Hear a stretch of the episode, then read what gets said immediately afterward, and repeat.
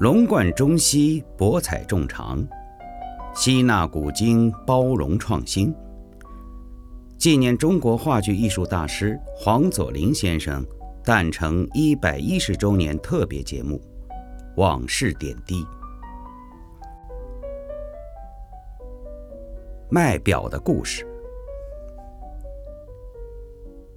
一九三七年，英国剧协组织去苏联莫斯科观摩全苏第五届戏剧节，我和丹尼也参加了。西方都传说苏联人对手表有着特殊的兴趣。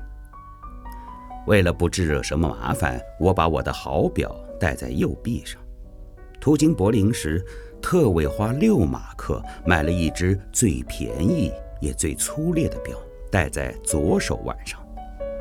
当我走在莫斯科大街上的时候，一位公民从后面赶上来，打着手势说：“想要看看我的表。”我心中暗自得意，我的先见之明，很大方地把左手伸了出来。他盯着这块六马克的表，赞叹不已。接着，他从口袋里掏出大把大把的卢布，表示要买这块表。还没等我完全弄明白，又上来了一位公民，他也表示要买我的这块表。于是，他俩就发生了争执，最后打了起来。不久，就被民警带走了。第二天我才起床，没想到那位公民又找到我的饭店，还是恳请我把手表卖给他。随我怎么向他解释，他都不依。我对俄文一窍不通，除了会说一个“你爸你妈哟”我不懂以外，再不能说别的。而那位公民掏出了几百卢布，硬是要买我的表。我们在英国已经把旅馆费、饭费、戏票钱。等等，统统付给了巨蟹，没带什么钱到苏联。到了莫斯科以后，发现戏剧节还有很多日常，都是演儿童剧的，我们很想看看，可是没钱买票。看到这位公民买表心切，我的心也活络了，用六马克的表换了几百卢布。那公民心满意足地走了。我和丹尼也有钱看日场戏了。丹尼也不太平，妇女们都盯着他的高跟鞋和西装，也掏出大把大把的卢布想要买下来。当时已是七七事变之后，我们已决定回国，所以丹尼也把他的西装和高跟鞋给卖了。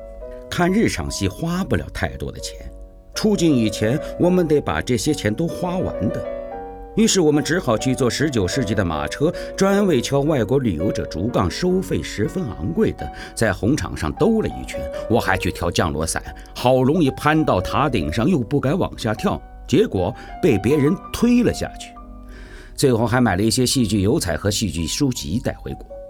全苏第五届戏剧节十分的绚丽多彩，历时二十天之久。我们看了莫斯科艺术剧院塔罗索娃演的《安娜·卡列尼娜》。看了施楚金演的高尔基的《布列乔夫与其他》，还看了很多高水平的歌剧和芭蕾舞剧。最后，我们从莫斯科经土耳其、希腊、埃及乘船回国。不过，有钱要限时花光，比没有钱用要紧张得多。大家好，我是上海话剧艺术中心演员张琪。收听纪念中国话剧艺术大师黄佐临先生诞辰一百一十周年特别节目《往事点滴》。关注上海话剧艺术中心公众微信平台，对话框输入 “zl 幺幺零”，即可订阅所有专题。敬请关注。